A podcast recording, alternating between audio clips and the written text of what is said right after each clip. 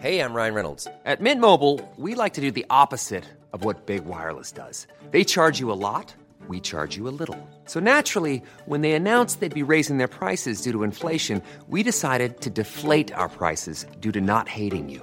That's right. We're cutting the price of Mint Unlimited from $30 a month to just $15 a month. Give it a try at mintmobile.com slash switch. $45 upfront for three months plus taxes and fees. Promo rate for new customers for limited time. Unlimited more than 40 gigabytes per month. Slows. Full terms at mintmobile.com. Heraldo Podcast, un lugar para tus oídos. Noticias del Heraldo de México.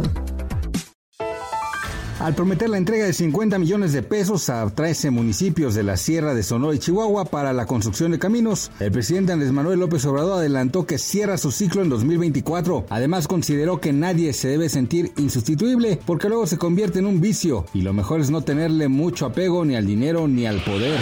Claudia Sheinbaum, jefa de gobierno de la Ciudad de México, aseguró que la cuarta transformación llegará a Oaxaca. Esa declaración la hace a unas horas de que terminara de participar en los eventos programados para la campaña Salomón Jara en la entidad para este 21 de mayo. La líder de la capital mostró su respaldo al aspirante para dirigir la entidad junto con la gobernadora de Tlaxcala y varias mujeres destacadas del estado.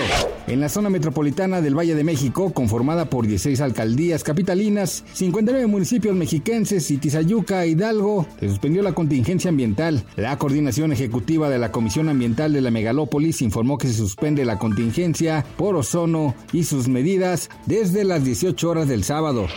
Los cinco aspirantes a la gubernatura del estado se presentaron al debate organizado por el Instituto Electoral de Quintana Roo, espacio que aprovecharon para presentar sus propuestas y realizar acusaciones sobre sus contendientes. Gracias por escucharnos, les informó José Alberto García. Noticias del Heraldo de México.